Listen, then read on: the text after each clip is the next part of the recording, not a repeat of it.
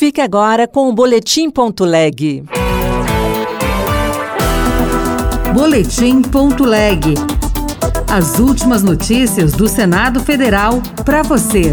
Senadores defendem política permanente de valorização do salário mínimo. Paulo Paim, do PT do Rio Grande do Sul, apresentou um projeto que prevê um reajuste anual considerando a inflação e o dobro da variação do PIB. Comenda Luiz da Câmara Cascudo será entregue na próxima terça-feira. Eu sou Rosângela Tejo e este é o Boletim.leg parte dos senadores defende uma política de valorização permanente do piso salarial, que será reajustado pela segunda vez no ano a partir de 1 de maio. Repórter Marcela Cunha. A partir de 1 de maio, Dia do Trabalhador, o salário mínimo deverá ser reajustado para R$ 1.320, mas parte dos senadores defende a retomada da política de valorização permanente do piso salarial. Paulo Paim, do PT do Rio Grande do Sul apresentou um projeto que prevê um reajuste anual considerando a inflação e o dobro da variação do PIB. Já o senador Irajá, do PSD do Tocantins, defende que, além da inflação, haja um reajuste de pelo menos 6% ao ano, ou a variação do PIB de dois anos antes. Hoje, se a gente fizer a conta do INPC, que mede a inflação, mais os 6%, daria um reajuste da casa de 10% todos os anos, sempre no, dia, no primeiro dia do ano em janeiro. O Senado analisa ainda o projeto do senador Eduardo Braga, do MDB do Amazonas. Ele prevê um meio termo com duração de quatro anos e correção equivalente à taxa de crescimento do PIB per capita de dois anos antes. Há ainda uma proposta apresentada pela bancada do PT que garante um aumento real de pelo menos 1% todos os anos, mesmo que o país não tenha melhora na economia.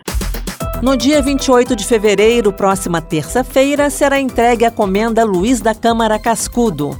A condecoração agracia personalidades que contribuíram para a cultura brasileira. Repórter Luiz Felipe Liázebra. A condecoração foi instituída em 2018 com o objetivo de agraciar personalidades, instituições e grupos que têm oferecido contribuição à cultura brasileira. Na última sessão de entrega da comenda, o senador Paulo Paim, do PT do Rio Grande do Sul, destacou a importância dos homenageados para a cultura brasileira. A universalidade das suas artes tem esse dom e essa missão, que é o de agregar as pessoas, libertando-as dos seus preconceitos, desconstruindo muros, respeitando as diferenças. Segundo a resolução que institui a comenda, a indicação dos candidatos à condecoração pode ser feita por qualquer senador.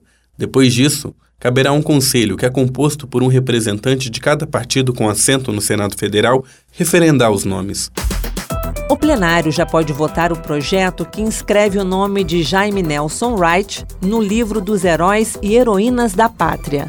Jaime Wright foi um pastor presbiteriano defensor dos direitos humanos no Brasil. Repórter Bianca Mingotti. No Senado, a proposta foi aprovada na Comissão de Educação, Cultura e Esporte, com a relatoria do senador Flávio Arnes, do PSB do Paraná.